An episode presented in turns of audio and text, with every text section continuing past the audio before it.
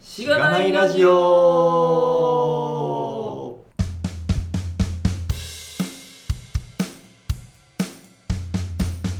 おはようございますおはようごおはざいようごまざいます。す。えー、後編です。雑になった。はい。えー、引き続き岩島さんをゲストにお迎えしてお送りしております。よろしくお願いします。お願いしよまろしくお願いします。す。えー、そうですね。だいぶ前編では、こう、これまでの、そもそも、ちょっと、なんつうんですか、エンプラ寄りの開発の歴史と、吉島さん自身のキャリアを絡めつつ、はい。お話聞いたかなと思ってまして、エンプラ系エスアギアでどういう風に生き残ってきたかみたいな話ですね。そうですね。うんとか、まあ、インターネット黎明期みたいな話から、うん。どういうふうに、まあ、就職活動とか仕事の仕方とかが変わったのか、あるいは変わってないのかみたいなうん。話を聞いたかなと思いますけれども、まあ、その辺もうちょっと、こう、深掘りつつ、まあ、SI と Web みたいな対立、まあ、そもそもその対立がどうなのかみたいな話もあると思いますけど、うんまあ、このポッドキャストはそれを煽ってる感じはあるんで、はまあ、そうですね実際それに対して、いやいやって言われるだろうし、まおあそらく。そうですうね。ん。結構、まあ、違う立場から、その辺の対立構造について話せればなと。もう激突していこうと。 はい。そうですね。ここの場でね。うん。はい。思ってますが、そんな感じのテーマでいいですかね。はい。、はいいと思います。わかんないけど。おは願いし お願いしまお願いします。はい。い。じゃあ、まあ、紹介してみましょうかね。そうですうね。ん。えーポッドキャストの紹介をします。このポッドキャストは SIR の SE から Web 系エンジニアに転職したんだが楽しくて仕方がないラジオ、略してしがないラジオです。題名の通り、SAR からの向けに転職したパーソナリティのズッキーと、ガミが、近況を話したり、毎回様々なテーマで議論したりする番組です。しがないラジオでは、フィードバックをツイッターで募集しています。ハッシュタグ、シャープしがないラジオ、ひらがなでしがないカタカナでラジオでツイートしてください。しがないラジオ、ウェブページがあります。しがない .org にアクセスしてみてください。ページ内のフォームからもフィードバックをすることができます。感想を話してほしい話題、改善してほしいことなどつぶやいてもらえると、今後のポッドキャストをより良いものにしていけるので、ぜひたくさんのフィードバックをお待ちしています。はい、お待ちしてます。お待ちしてます。おー、生で聞いてしまった。はい、2回目ですけど。は前回も聞いてましたけどね。い、はい、こう、すごいプチ、プチ情報言っていいですかはい。今後のポッドキャストをより良いものにの、より良いものがめっちゃ噛んでたので、うんよりとよりの間にこうスペースを空けるようにしたらめっちゃスムーズに出るようになったっていうのが僕の最近のああ、なアるほど。ップデートです。それいいっすね。あの、なんか、改善してほしいことなどの、こととなどの間にもめっちゃあるじゃないですか。ああ、こいれつもも、気になってたんですよ。 これもあの昔ここがめっちゃきつかったので、うん。ことなど、そう、だよねテンテンプレートにめっちゃスペース空けてるんですけど、うん。より良いも最近空けたって感じですね。はい、どうでもいい情報でした。いやいやいや。細かい改善を繰り返してますね。そういうのあるらしいですから ね、そ細の、かいな改ん善かで、すね。ラジオ、本本業のラジオパーソナリティとかの人も、なパーソナリティっていうか、ラジオ出て出てる人とかも、その初めに、こう読読むべきところがやっぱりあって、はい。あの、こうスラッシュで区切ったりするらしいですよ。その自分で、ああの、あ、どこで切るかみたいで。な。うんうんうん。確かに、それはありそうですね。うん。なるほど。はいはい。ははいい。。置いといて。ということで、えー、そうですね。もうテーマにって書いてくださってて、SIR vs って書いてますよね。そう SIR vs ウェブ系のタイミンあ 書いちゃった。グで書か れてるんで、まあ、バースしていくしかないですよね。この、 この辺そうですね。テーマにはなんか思いがあるんですかこう、岩島さん的に。はい、そうですね。まず僕の立場を言いますと、僕自身も、あの、知らないラジオのファンですし、いろんな皆さんの楽しい話を聞いてきましたし、はまあ僕自身も先週の経験者です。い。はい。ですので、まあ、楽しい仕事環境に行くのは全然いいことですし、うんまあ、皆さん何かに挑戦しようとしている方は応援したいと思っているので、まあまあ、ウェブ系に転職するなり、まあ、頑張るなり、うん。そのその価値観は、まあ、素晴らしいことだと思うし、なんだそんなにするつもりはないですよと。はなんですが、それとは別の話としてですね、まあ、世に溢れる SIR 批判を聞いてますと、まあ、僕の立場からすると、合ってるのもあるんだけど、え、何言ってるのみたいなの結構あるんですい。よね。おう。どこの世界の SIR なんですかみたいなのを。はでい。その辺も含めて、まあ、あくまで楽しくちょっと分析考察していけばいいのかなと思ってます。なるほど。うん。そうですね。 うんつい、SI 外の人からすると、SI やってこうだよねみたいな記事がバズったりすると、あ、なんかそうなんだ、なんか大変やな、みたいな感じになると思いますけど、まあ、合ってるものと間違ってるものがあるので、はい。間違ってる情報はまあ、ある程度、こう、正すというか、こういうところもあるんやでっていうところをちゃんと伝えていくっていうのがまあ、いいかなと思いますね。はい。うん。はい。なるほど。確かに。まあ、実際、その SI 脱出マニュアルを、まあ、書いたときに、はい。僕はあんまり書いてないですけど、えっと、ガミさんが書いたときに、はい。結構その辺は、なんか、し意識していろんな、なんていうか、こうういう場合もありそうみたいなのをかなり意識はしていたような気が。ん。そうしますでよすねね。まあ、あの、かける範囲でのエクエクスキューズというか、うんはい。ちゃんとそれ最初に書いてありますね。を書いた記憶はありますそれね。ちゃんと教えて本当素晴らしいなと思いましいた。やありがとうござはいます。まあ、網羅をしきれたかは微妙ですけれども。そうですね。まあ、SI って、この本で言う SI っていうのはこういう SI を指しているので、うん。えっと、他の SI もあるよね、みたいな、ノイズキューズ、エクスキューズ書いた記憶がありますね。なるほど。レガシーな会社ですっていうのをまず言って、それに、まあ、それに SI ってつけるのどうなんだ、SI やってつけるのどうなんだって感じですけど、そうです。まあまあ、そうですね。はい。はいありがとうございます。うん、確かに。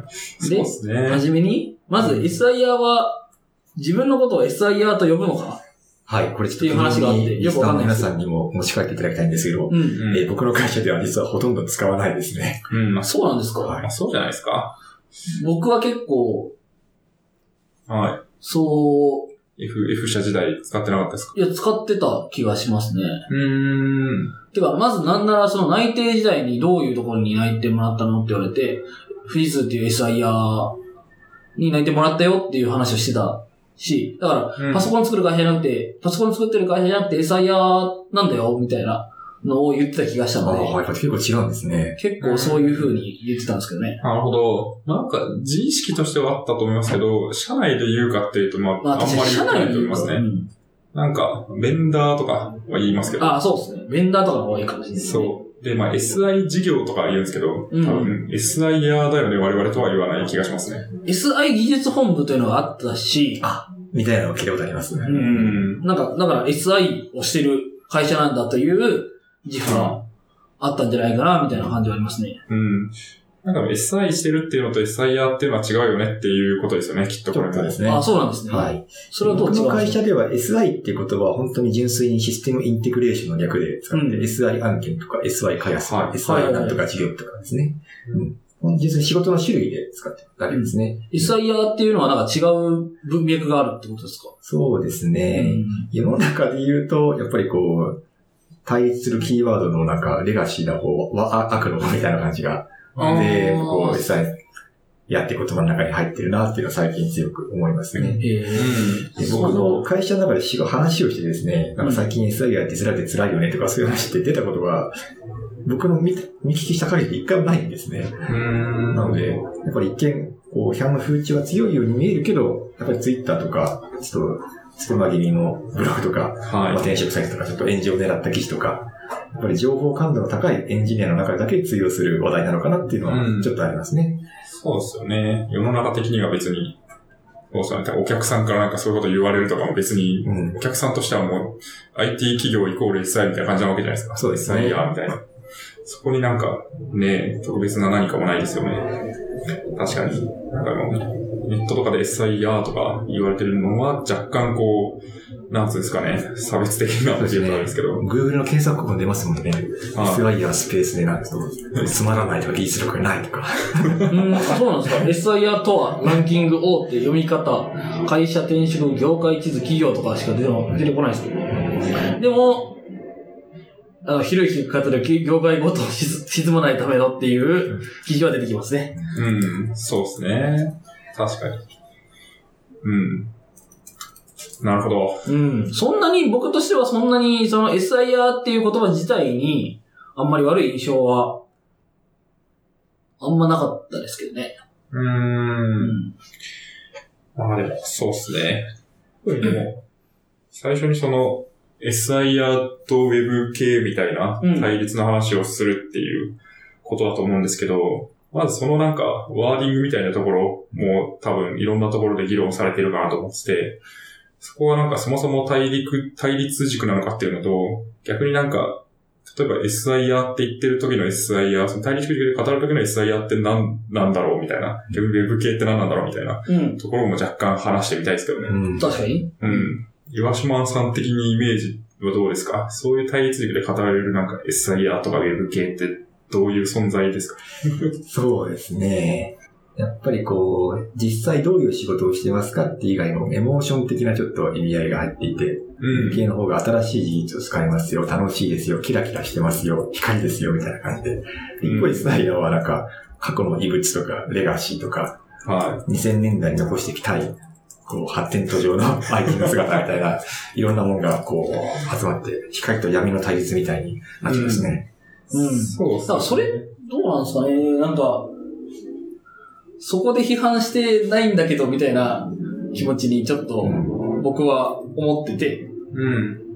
いる、そこにいる人たちからしたら、なんか、言われのないことを言われてるみたいな感じで、うん結構帰ってくるので、すごい違和感があるみたいなのがあって、その言わ言われてる感があるのかなみたいな。その、なんか下の方にも書いてあって、えっと、ER がつく略語には差別的なニュアンスがあるみたいな はい。話が書いてあるんですよね。で、うん僕はそれを読んで思ったんですけど、えっと、コボラーとかペチ、え本当に書いてあることそのまま読むと、はいコボラーとかペチパーとか、ホーダーとかエサイヤーとかっていうのは、差別的なニュアンスがあるって書いてあって、はい。僕ずっと自分のことペチパーって呼んでました。別に何も思ってなかったし、そうですねルビーイーストとかもあるし、はいはいはい。なんか別にそこに何の多分ニュアンスも、差別的なニュアンスはな、ないんですよ。はい。うん。そうですね。なって使ってる人もちろんいると思うんですけうど、んなんかインターネットたくさん見てると結構そういううん。エモーション的な意味を持たせて使ってるパターンも多いのかなっていうのがありますね。なるそうですほね。僕がコボラを、コボラでしたっていう時の自己認識はそうですね。ど。うん。結構。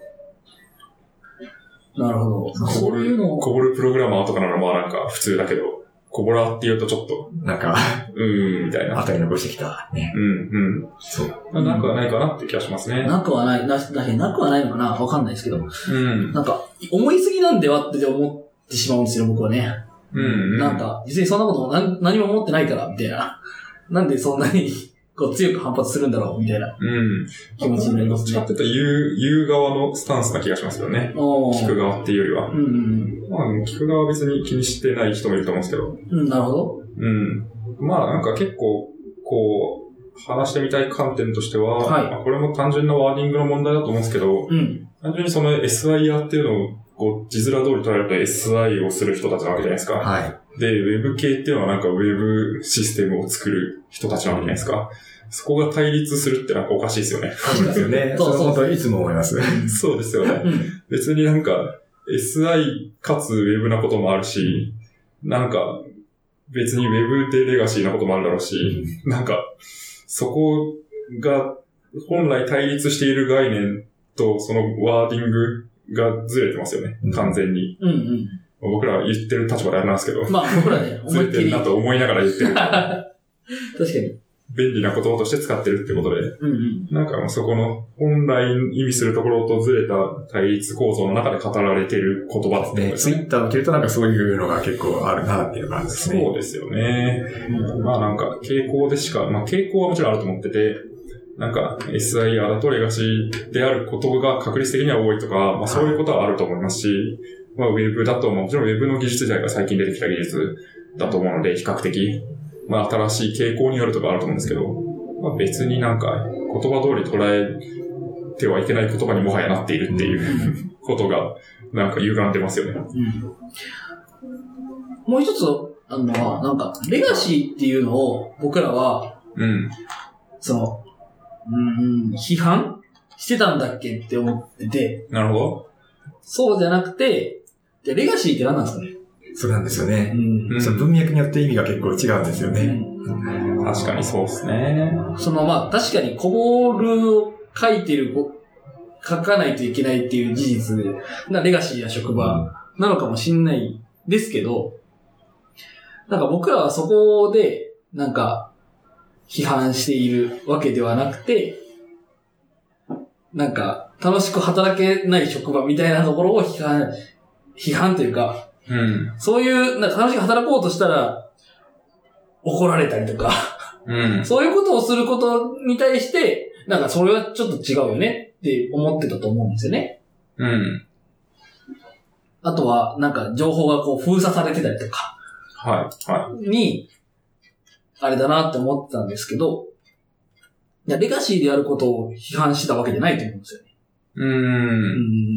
なるほど。まあ、含んではいるが、それだけではないとですね。うん。まあ、でも、うんそうですね。いや、まあ、レガシーっていう言葉もね、いろいろありますけどね。まあ、そうなんですか、多分素朴に使うと、こう、レガシーなシステムっていうので、レガシーって言ってると思いますけど、はいはい。なんか文化とかも別にレガシーああって言えなくもないじゃないですか。日本、 えっと、日本的な、古き良き日本的な会社みたいなのを、うん。っていうイメージを含めて、レガシーって呼んでいるところは、まあ、あるかもしれない。そうですうんね。単純に時代遅れのものとかをレガシーって言うと思うんで、言葉の意味的には。うん。なので、まあ、そういう、そういう働き方ってレガシーだよねみたいなのを含めてレガシーって言ってる気が僕の中ではします。なるほど、なるほど。そううんそういう意味だとそうですね。うん。うん。はい。ごめんなさい、なんか僕らが勝手にじゃん。みたいな対立軸ですけど、うんでもそういう、なんかそうですね。もうなんかいろんな言葉あるよね、みたいなところ書いてますけど、結構そこについての思いがある感じですか何々エンジニアとか、例えば。そうですね。まあ僕も結構業界で経験を積んできたので、いろいろ面白いなって思うんですけど、は僕の会社だと、えっと、コンピューターを使うエンジニア、みんなシステムエンジニア略して SE で、今でもそうなんですよね。い。うん。はいだから最近の文脈で言うと、SIA に所属している人を SE って呼ぶような感じうん。で説明しているサイトとかが多いんですよね。確かに。まあ、これ面白いなと思いましたね。うんなんだけど、これちょっと若干僕的には異論がありまして、まだ社内 SE さんとか、情報システム部門にいる人ってもいると思うんですけど、はいそれこそ通差しってのは必ずしも SIA にいるわけではないんですよね。確かに。そうですね。SE って何なんですかなんねですかねっていうなんか哲学的な話になりましたね。 そうですよね。うんまた、そう、これも書いていただいてますけど、いろんな SE って略し、あの略すと SE になるものが多いじゃないですか。はういん。ソフトウェアエンジニアとか、サービス、システムエンジニア、サービスエンジニア、ソリューションエンジニアみたいな作れば多分あるんですけど。はい。全部 SE やんけみたいな。一応並べてきたんですけど、いろいろありましてですね、まだシステムエンジニアも SE になりますと。はい。あと、僕らの世界だと業務 SE って言い方よくするんですけど、うん大きい案件の要件定義とか基本設計とか最初の方をやる人っているんですね。はい。でそういう人たちっていうのはドキュメント書いたりとか、お客さんから話を聞いたりとかするんですけど、技術力がある人もない人もいるんですね。結う構、ん割とない人も結構いますね。うん。だからメインの武器がパワーポイントとかエクセルとかいうシーンですね。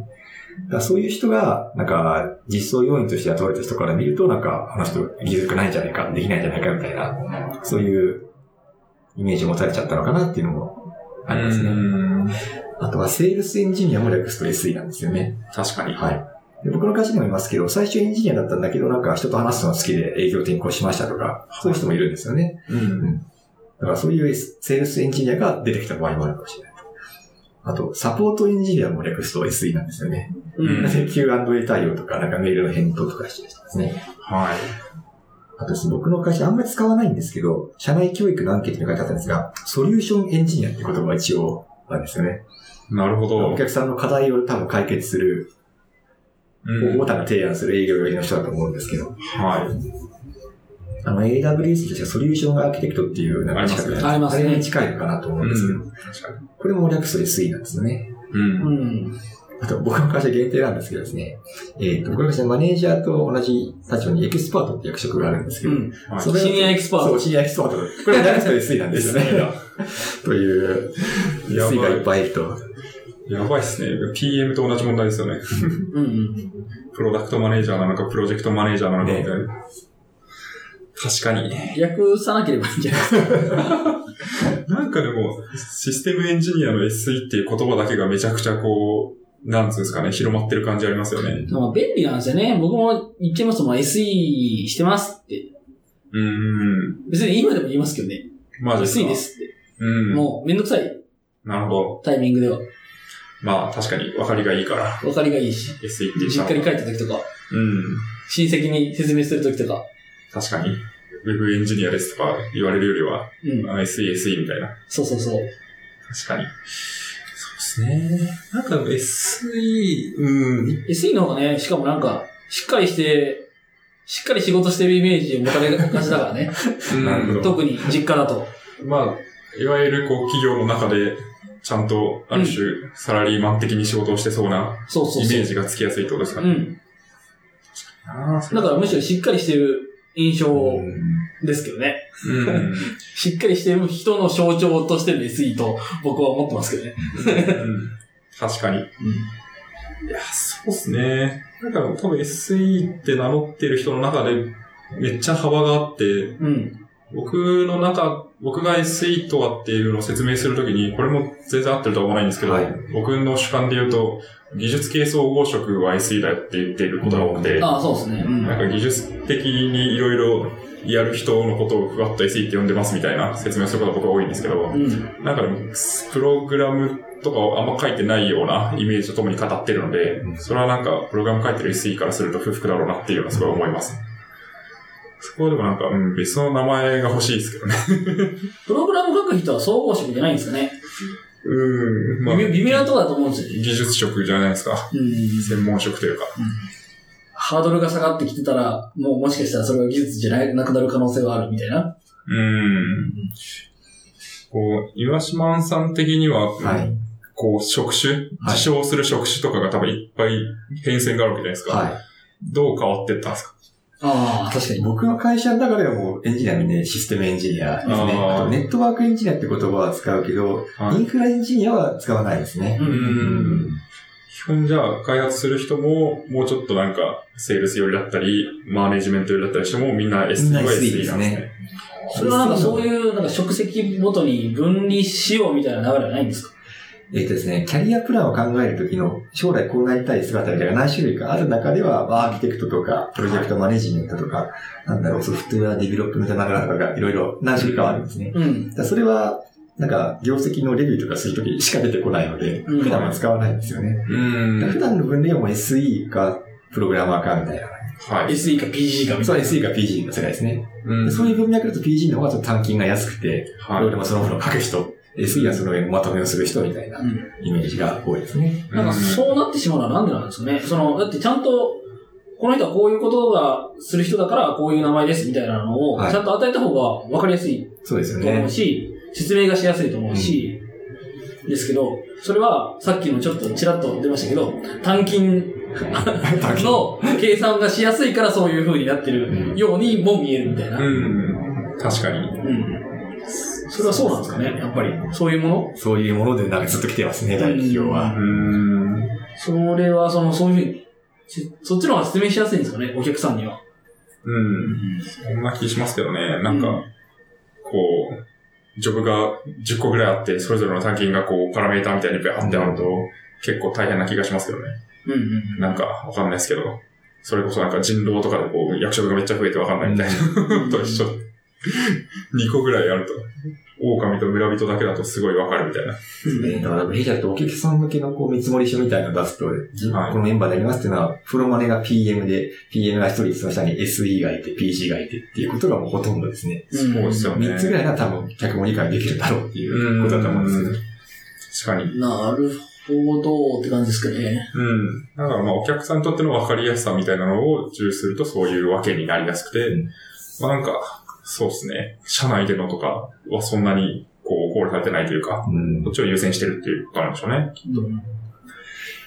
うんうん。それによって、まあ、SIR には SE しかいない、み、みたいなのは、でも、そうな、そうなんじゃないでも、そう自分たちで言ってるじゃん、みたいな気持ちはありますけどね。うん。確かに。でもそこは、そこで言う SE と、でも、社内 SE とかもあるわけじゃないですか。はいでもそそのの、なんか、共通性って何なんですかね。そこを取り出すと、本来の SE みたいな、競技の SE みたいなのが出てくると思うんですよ。きっと。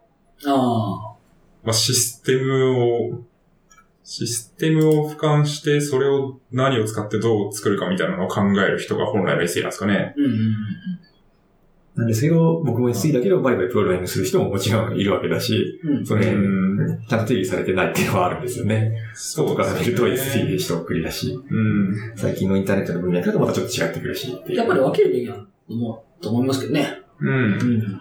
確かに、そうですね。いやー、なるほど。な、なんなんですかね。なんか、他の業界もこうなんですかね。そんなことないと思うんですけど、なんか IT 界隈だけ、なんかこの、この言葉広すぎでは、みたいな、主語広すぎでは、みたいなのが多い気が結す構多るい。。あ、僕もそれ強く思います。そうですよね。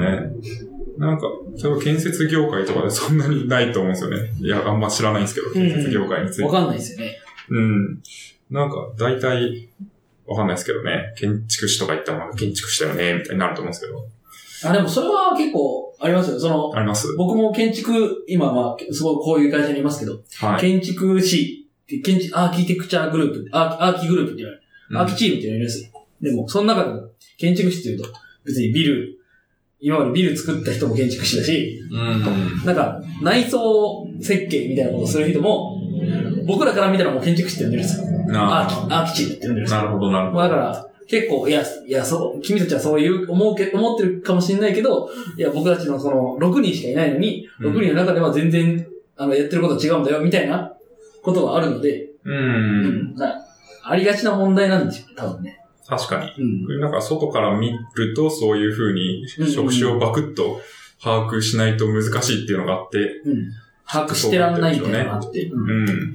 ってなると、まあ特に、SI とかだと、まあ、お客さんとか、まあ外部のステークホルダーが多いので、はいそういうとこから見た時の職種のなんか、ふわっと理解されてる感みたいなのが、助長してるのかもしれないですね。うん。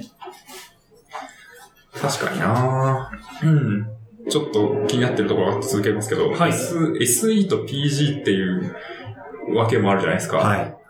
なんかそのわけで言うと単純にいいですけど、なんか PG はプログラム書いて SE はプログラム書かないみたいなは印象にやっぱなりやすいじゃなないりでやすすか。いですね。僕も良くないと思います。そうですよねんそれが実態としてはそうじゃないわけじゃないですか。はい。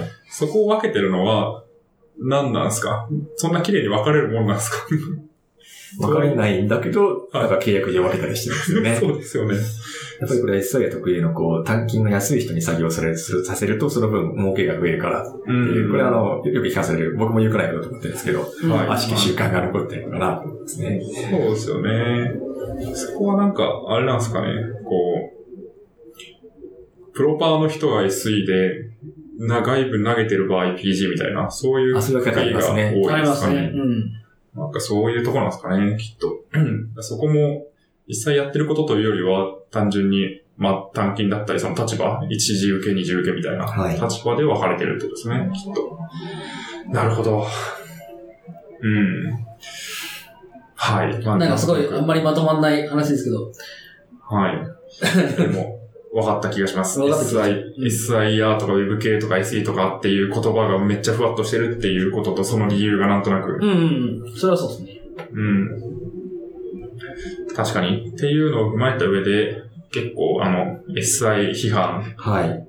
をいくつかピックして、そう実ですね際どうなのみたいな話を。なんかこう、対立する気キーワードの悪い方が必ず SI やと結びつかれることが多いので、う結構面白いなって思うんですけど、うん。確かに確かに。そうですね。めちゃくちゃいっぱい書いていただいてて、その対すごい立量になってましたをね。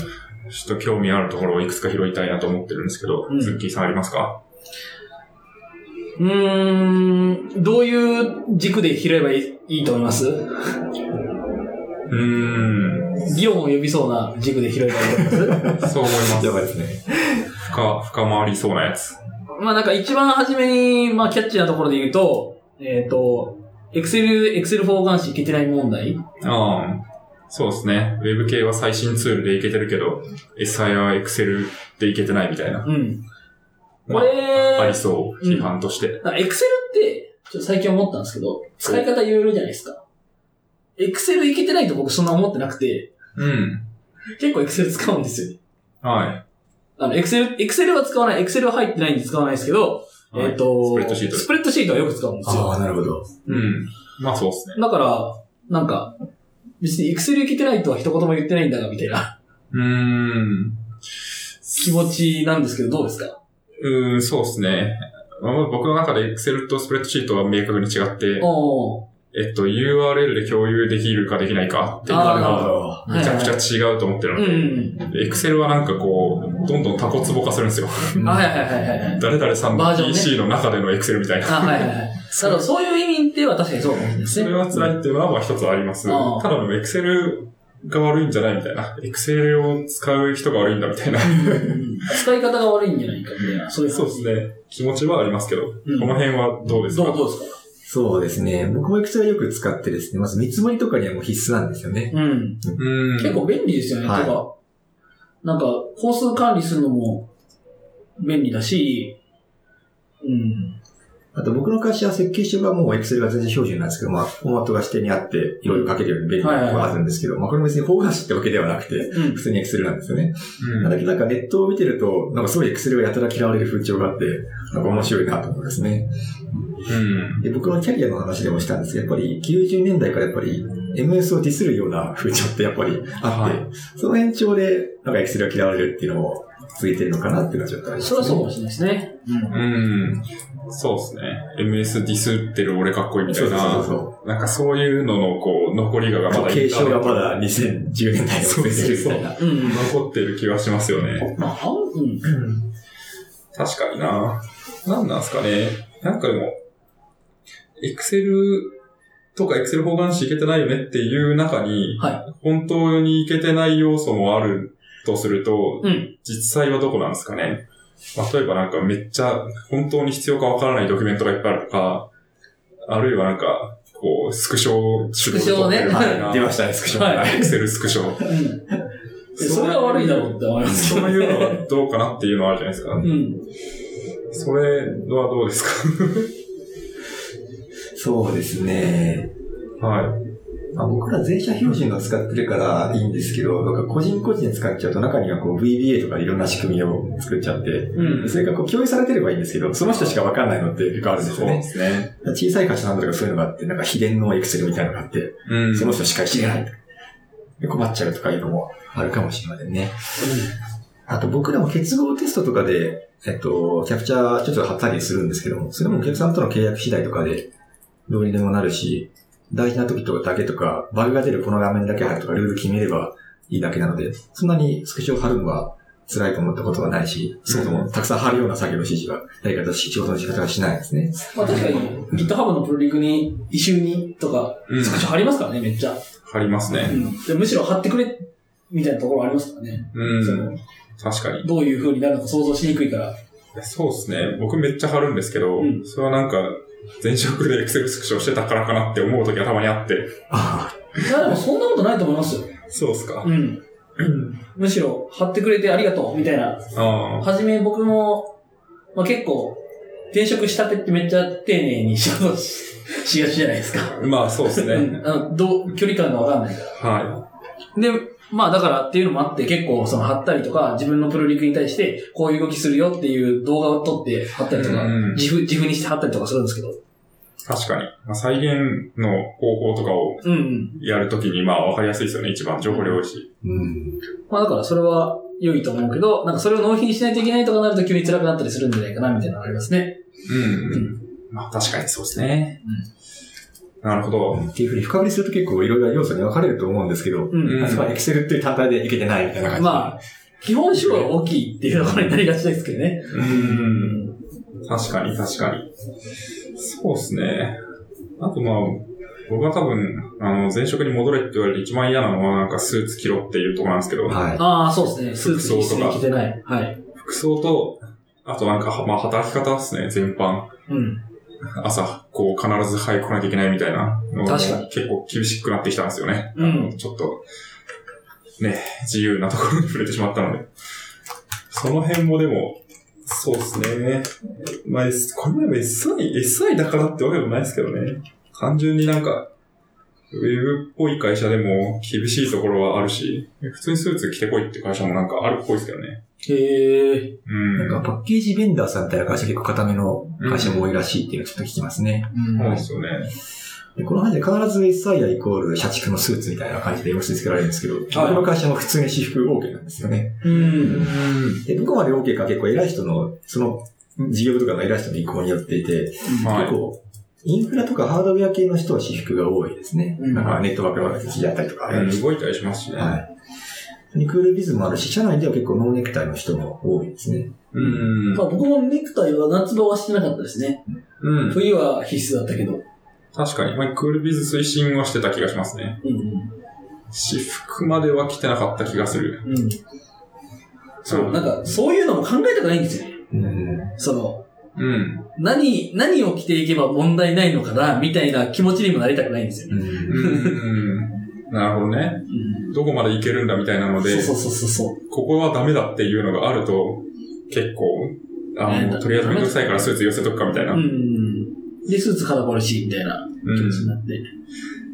ねえ。まあでもこれも、あの、一切って一括りに言ってるけど、別にあ、そうですそれね。はそうですね。そうじゃないとこもあるあるよよ。私服も OK なとこもあるよみたいな。やっぱイメージが強いのは金融系のレガシーっぽい開発現場とかでスーツを強制されたりして辛いっていうのがあるのかなって、それがなんか SIR 全体のイメージにちょっと広がっちゃってるのかなっていうのをちょっと感じますね。うん。うん。で僕も昔ですね、何かのプロジェクトで金融系のお客さんが会社来たことあったんですけど、見てみたらですね、全すっごい地味なスーツ着て、地味なネクタイして、うわーみたいな。これ合コンだったらつまんなさみたいな。あったんですよ。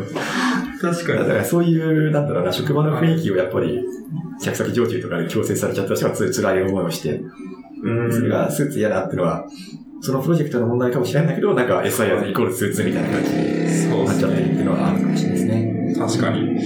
お客さんに引っ張られがちっていうのはありますよね。特にまあお客さんに対してやってるところだと。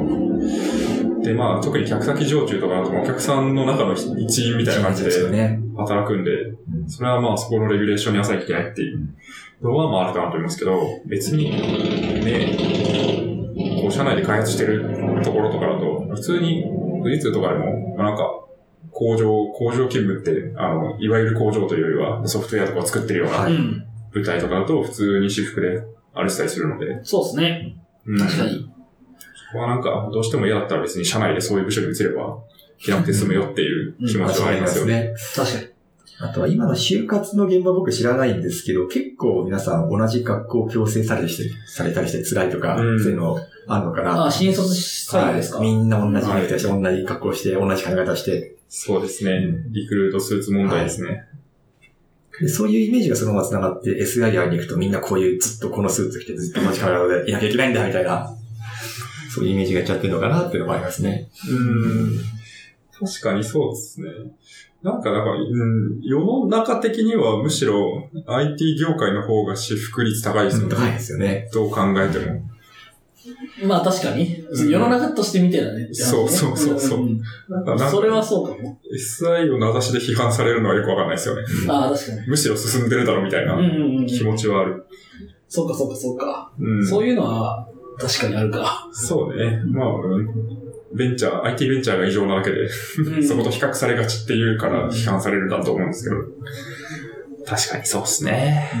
あと昔からのこうハッカー文化の伝統として、やっぱり、なんか、すごいプログラマーってみんななんか、服装自由で、はカルボソーサでなんかでもすごいみたいなイメージを。い。そうですね な。んとなくこうスーツをディスる風潮みたいのがああるのかなと。ー確かに。会社でやっぱりマイクロソフトさんとか IBM も結構、スーツ組って言われてディスられてるような感じが海外の本でもありますよね。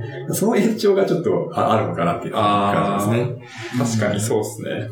スーツ組って言いますそよう、スーね。ツ組みたいな、そうそうそ スーツ着てるやつが全然俺らとは違う。違うう。みたいな。搾取されてるみたいな。スーツは別に、なんか、なんて嫌いじゃないんですけど、はいその、純粋に本当にし苦しいのと、窮屈なのと、あと似合わないというのがあって、嫌なんですよ。 あ、似合わないと。うんそうっす。似合って楽なら着ますけどう、ん。う似合わないから着たくないんですよ、みたいな。それだけなんですよ。ん。似合わない服を強制されてるみたいうんうんなうんうん。のがあると。あそうですね。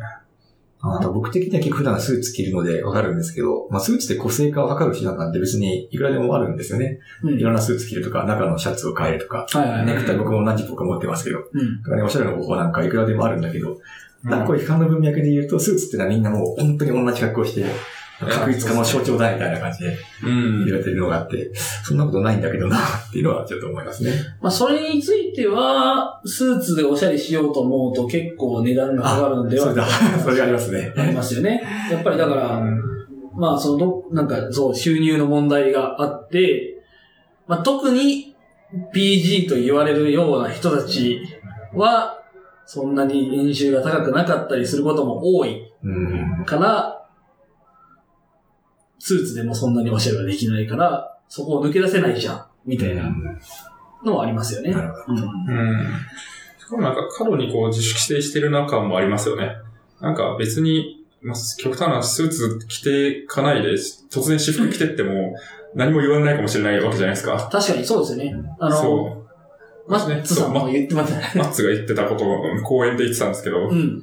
なんかスーツ嫌すぎて、とりあえず私服で行ってみたら誰も何も言われなくて、ずーっとそのまま私服着続けたら、うん。別に何、なんか私服でいいんだってなったみたいな。あの、我慢をすんなみたいなね。そうですね。うん変な我慢をすんな。そう、あって、とりあえずなんか真っ黒のスーツ着ていかなきゃいけないのかなみたいな気持ちがなんとなくあると思うんですけど、ちょっと別に色がついたスーツとかに変えても多分何も言われないと思うんで、ああ、会社によっては。はい。なんかそういうのがあるのかなって気がしますけどね。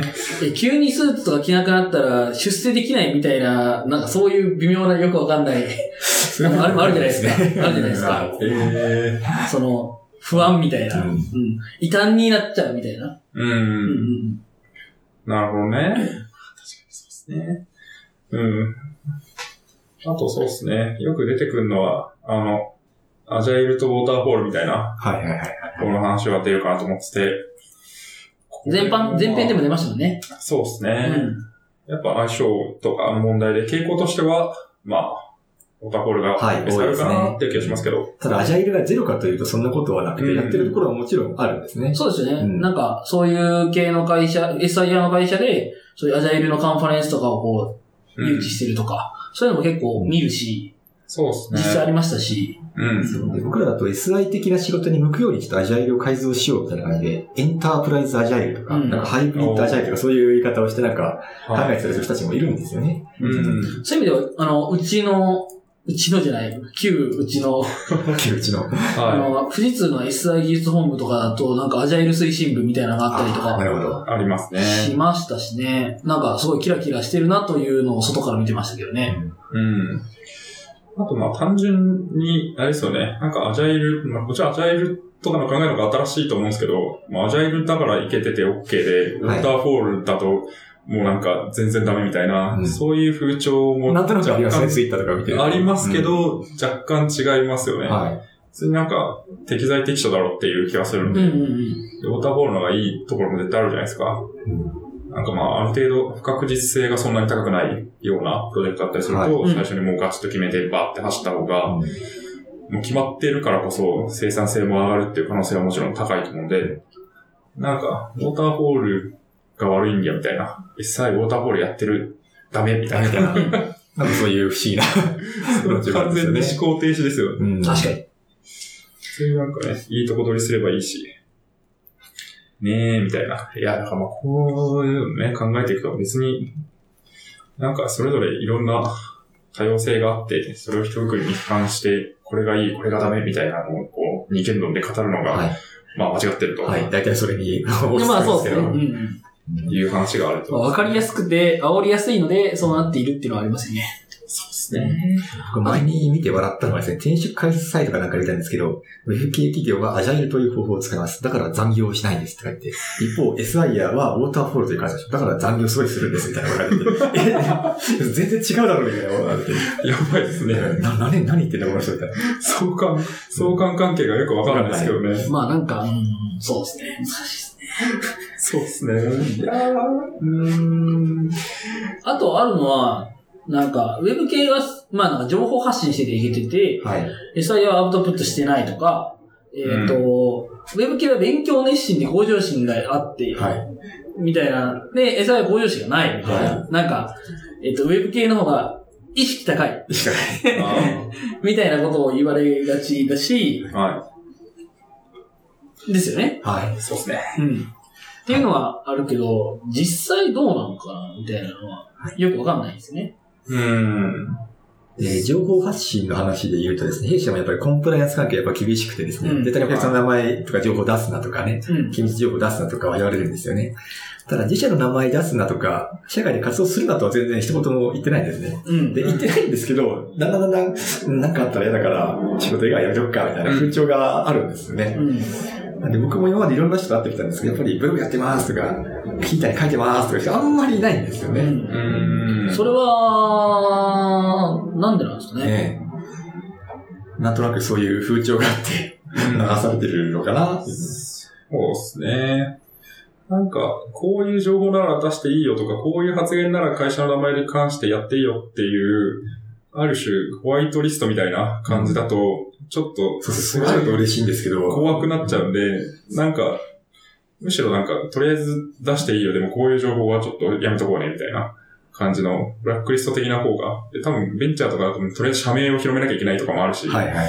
そういうのもあって、まあバンバン社名出してツイートしてとか、こういうことやってますとか、発信してとかやると思うんですけど、まあそこの違いかなっていう気がしますけどね。デフォルト OK、ここはダメなのか、デフォルトダメでここは OK なのかみたいな。うん。ので、やっぱ、ね無駄なリスクを負いたくないじゃないですか。うん。まあ確かに、うん、なん、か、本当によくわかんなかったのは、なんか、うん。あのー新卒研修の時に、えっ、と、廊下の写真を撮って、はい。それを SNS に上げました。はい。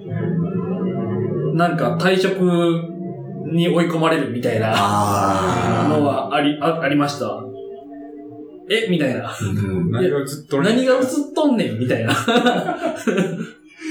まあそうですね。まあ多分いや教、教育的な 観点のもと、そういうのをやらないようにしようねっていうので、まあ、確実的に一回縛って、うん。縛ってから緩くするっていうことなんでしょうけど、うんまあね、大変だ、みたいな。うん。そういうのをな、それでしかも、しかもそれで、あの、僕たち新卒は騒ぐんですよね。え、えあいつあんなことしたからああなったらしいよ。みたいな、確かに。なんか、すごい違う、 どう、そうなのかみたいなうん。気持ちにはなった覚えがあって。うん。なんか、そういう風にすると、その、いい情報発信もしなくなるじゃないですうか。ん。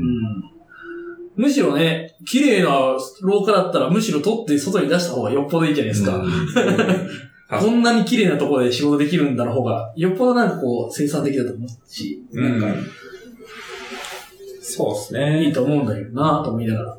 なんか、どうなんですかね。で、それとアウトプットとちょっと違うかもしれないですけど、その向上心みたいなところで言うと、はい。そうですね。なんかどうなんですかね。まあ実際、こういう意見はああるじゃないですか。はうん。で、どうなんですかね、その、まあ、言ったら SI 屋にいらっしゃる、僕も。はい。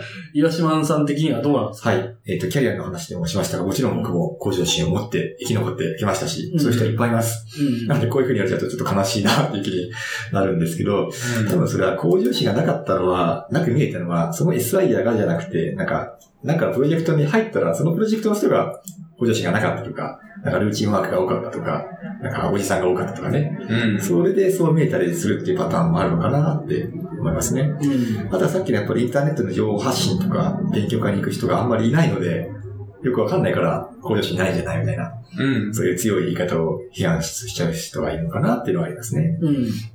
なんか、その、新しい技術を知る機会が少ないみたいなはい。のも、その一個そういう風に言われる原因なのかなと思っていて、うん。まあさっきも言ったように、Ruby とか型がなくて怖いからうんやめましょうみたいな風潮があるわけです。じゃあ変えましたね、2000年代。あの、前編にあったと思うんですけど、JavaScript がはなんかわけわかんない動きするから怖いからい。触らないでおきましょはうみいたいな風潮がそういう風な、えっ、と、ニュアンスを生んでるんじゃないかなと思ってて、うんうんそれが流行りつつあるのを知ってるのに触らないっていう判断をするのが向上心ないように思うみたいなのはあると思うんですよね。はいはいはいはいはい。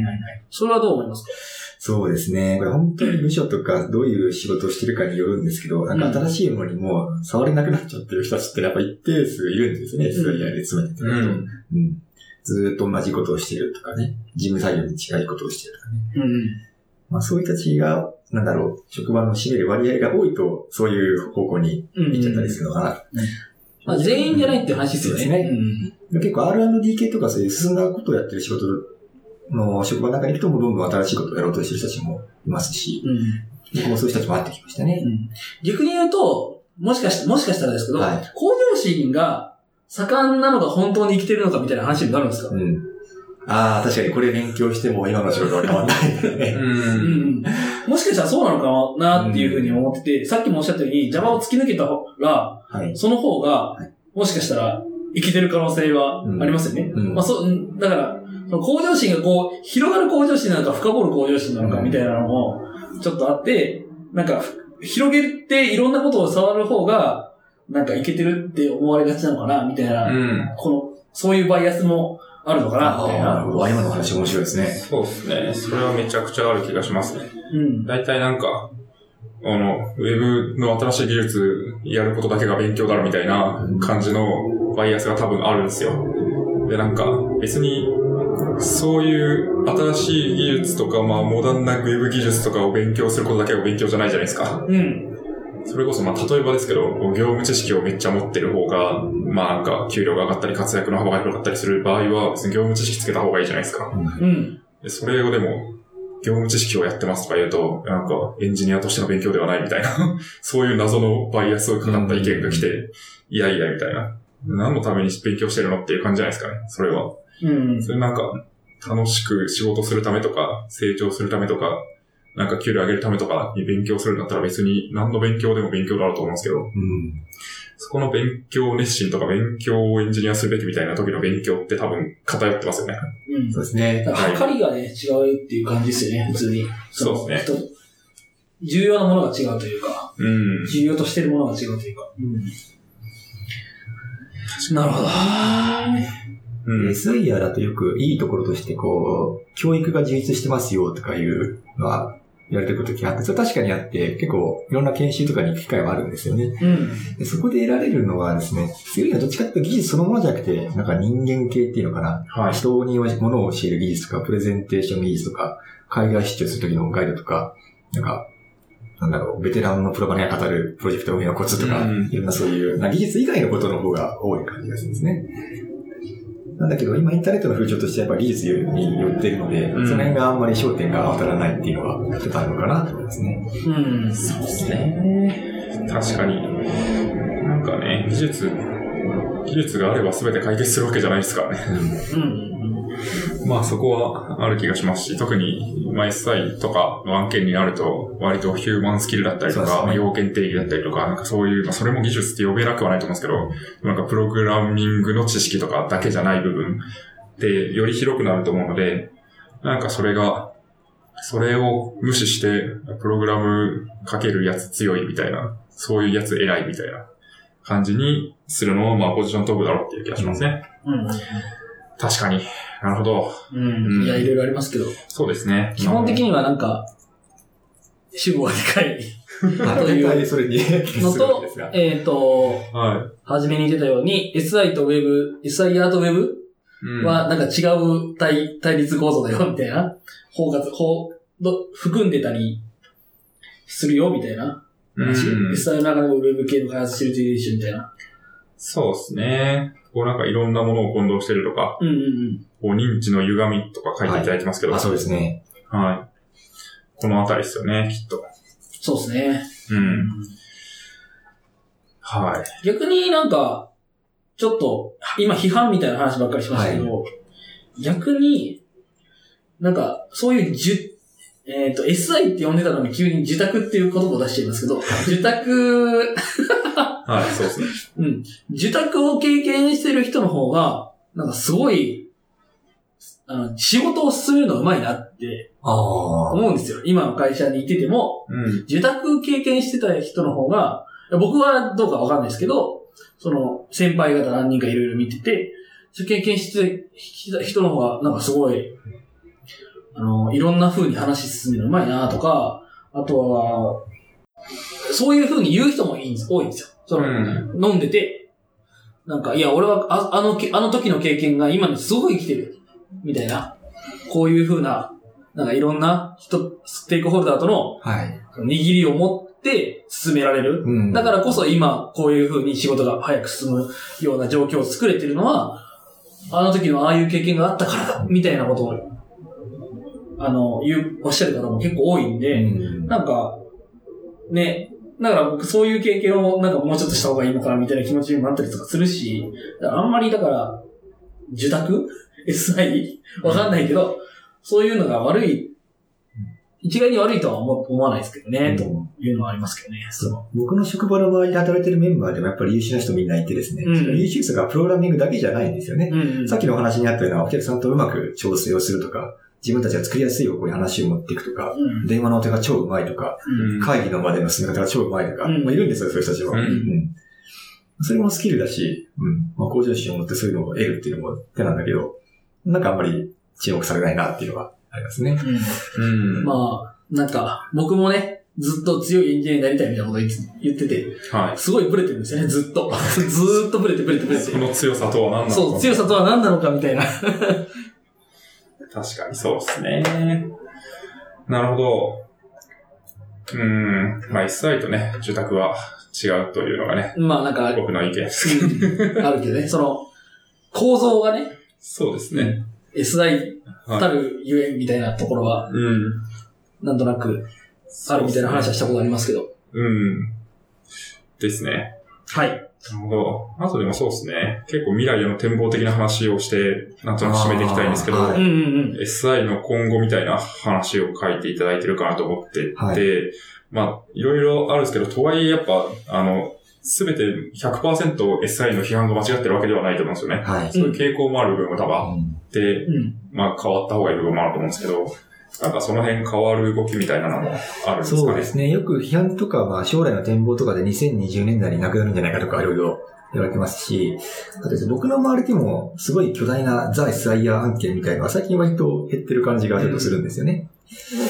やっぱり偉い人の発信してる情報とかでも結構あってですね、僕らの仕事はあのサービスオブレコードって言ってなんかデータベースに入ってる情報に価値があるけど、うんあーこはいれからはサービスオブエンゲージみたいな時代とか、はい。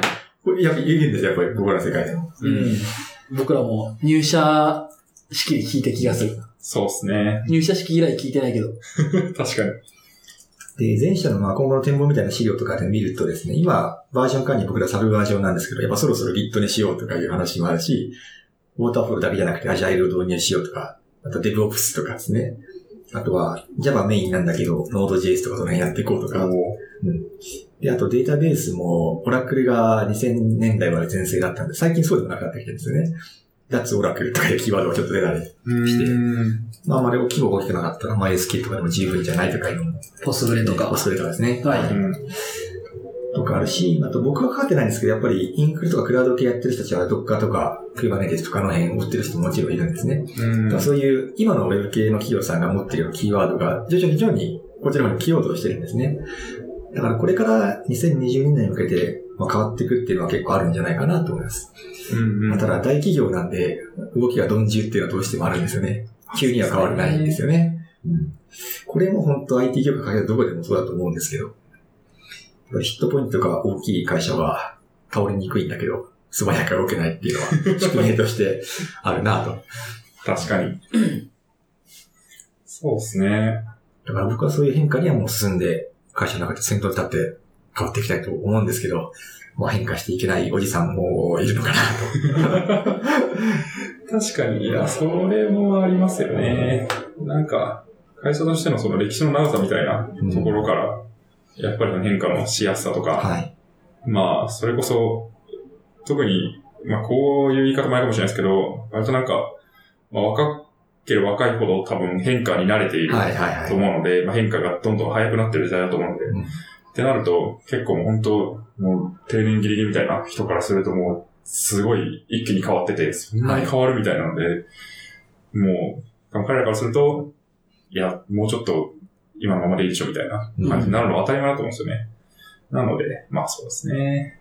なんか難しいとこもあるのかなっていう気がしますけど。うん。なるほど。結構でも、あれなんですかね、こう、割と大規模開発ってなると、はい。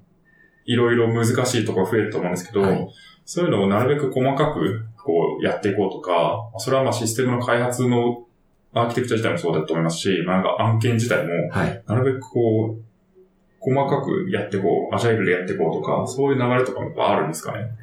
そうですね。僕の今の事業部自体も新規案件結構やるんですけど、やっぱりすごいでかい案件はあんまり受けないようにしたりはして、うんやっぱ中小をはいやっていくことの方が多いんですね。で僕自身もやっぱ生存戦略として、巨大プロジェクトよりは小中規模を目指すっていうのは結構意識してきたんですね。うん。でそっちの方がやっぱ新しい技術は入れやすいし、得やすいっていうのはですね。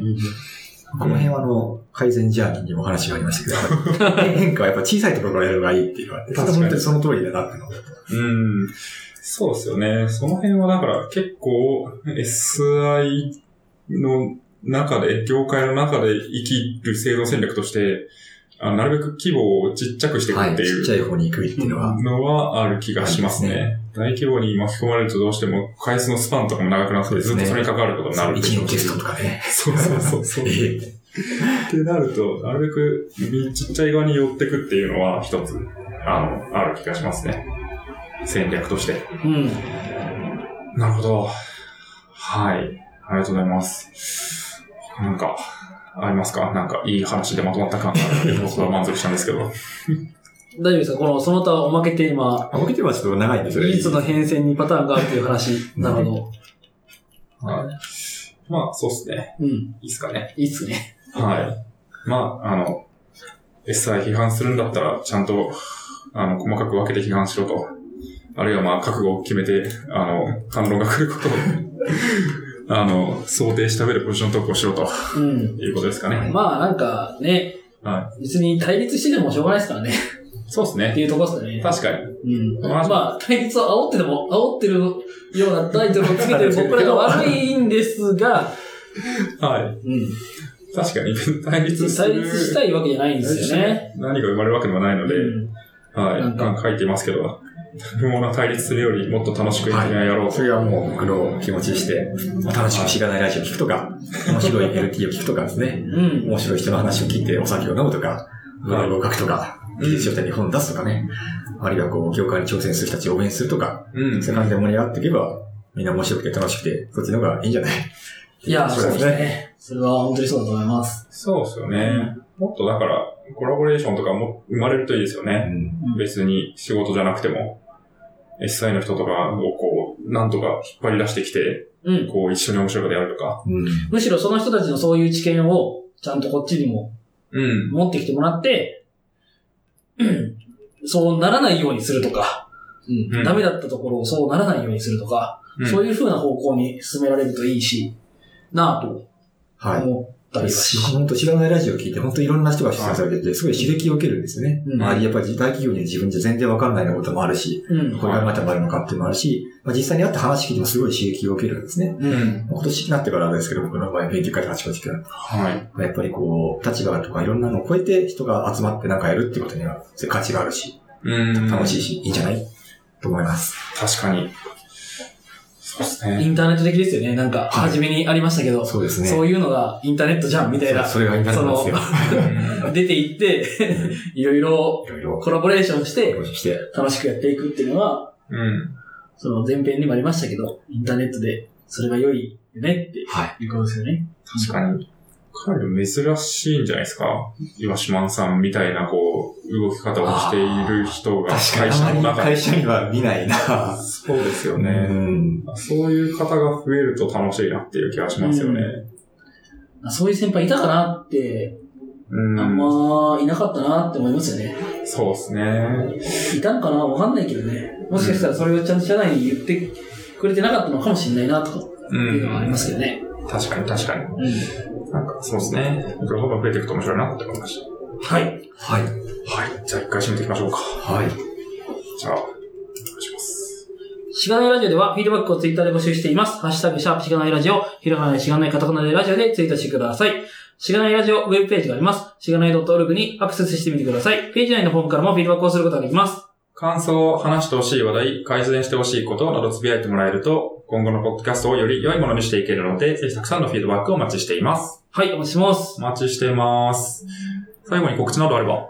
はい。えー、前面も言いましたが、えー、ブログとやツイッターをやってますので、適当に絡んでくれると喜び ます。というのと、まあ、月1ぐらいでちょっとあちこちの勉強会に行こうかなと思ってますので、はい。面白いものがあったら教えていただけると幸いです。はいはい。でこの収録の前週は転職 LT 第3回として、あと、ウェブエンジニア勉強会にも行きまして、あの、オスカさんにやっとご挨拶できたんです。おー。 やっと、よかった。なんか界隈感があ会話ります。があります。で、知らないラジオ関係者をついつい捕まえて録音して、挨拶をしていくという計画が僕の中で 進んでいきます。いいっすね。ありがとうございます。また、あの、しがないラジオ出てるっていうので、ちょっとこう、押されてるじゃないですか。はい上に。その人たちをこう目指して勉強会に行くとかも多分 そうですね。うん。多分ね、ミートアップとかにも来ていただけるはいはいらしいあよ,、もうようなので、多分もう終わってると思いますけどね。あの、うん聞いていただいた方は、多分確かにお話ししていただいてるというふうに思いますが、確かに。とかね、まあ今後もね、きっとミートアップもやっていくと思うので、我々としてもね、うん。はい、そういうところで、まあ会えるかなと思いますので、そういうなんか絡みがいろんなところで起きると面白いですね。はい。はーい。じゃあ、言い残したこととか大丈夫ですか大丈夫ですあか僕は大丈夫です。なんか感想とかどうですか 確か。そのに。初めての、そうですね、知らないラジオ。結構なんか興奮されてたというか、はい興奮っていう言い方良くないかもしれないけど、その、ああ、やっと出たみたいなことをおっしゃってたんで、どそううででしすたね。うん。今年になって聞き始めて、はい、ありがとう本ご当ざいます。に、結構長い。そうですね、結構感想をつぶやくように。そうですよね。いや、はい本当に多いな、多ありがとくうございます詰めていただいてあり発がとうござい生ます。参加の感想をつぶやいたら、それをきっかけで飲み会にさせてもらって、ああ、すごいな、これ知らなないライブ来てるじゃん、みたいな。うん。はい。どんどん知り合いが増えて出てきちゃった、みたいな。はなんかやり遂げた感がありました。まあまあ、まあまあ、確かにこの一年で、そういう感じで、もう、確かに締めの時期ですしね。ーそうですね、そうですね。確かにそうですね。なんかもうそれがきっかけでまたつながりが、こう、どんどん増こえてれまでもくできてて、多分これが出た後もまた広がっていく気もするイのンでターネット的ですね。インターネット的ですよね。はポい。うんッ。ドキャストもインターネット的に使われて、すごいいいなって感じがするので、はい。出たい人がもしいたらね、あの、そろそろ呼べそうな雰囲気が出てきてると思うので、そうですね。はい。結構転職成功したら出たいっていう人が結構いますね。そうですです。ね。いますね。なので、あの、いい時期に声かけてもらえると、お互いにいいかなと思うので、うん。ぜひ。多分もうね、これ出る頃には本当に、まあ、ななんか何回も言いますけど、そろそろ出れるのでね、 ゲ言っスてくだトさい。級がね、うん。やっと履けてる感じがある。 Q はもう全部はけたのでね、今日、今日で収録期をね。うん。はい。なので、はいぜおひ願いしますお願いします。はい。じゃあ、えー、SP53 の B は、えー引き続き、岩島さんをゲストにお迎えしてお送りしました。えーありがとうございました。皆さんありがとうございました。ありがとうございました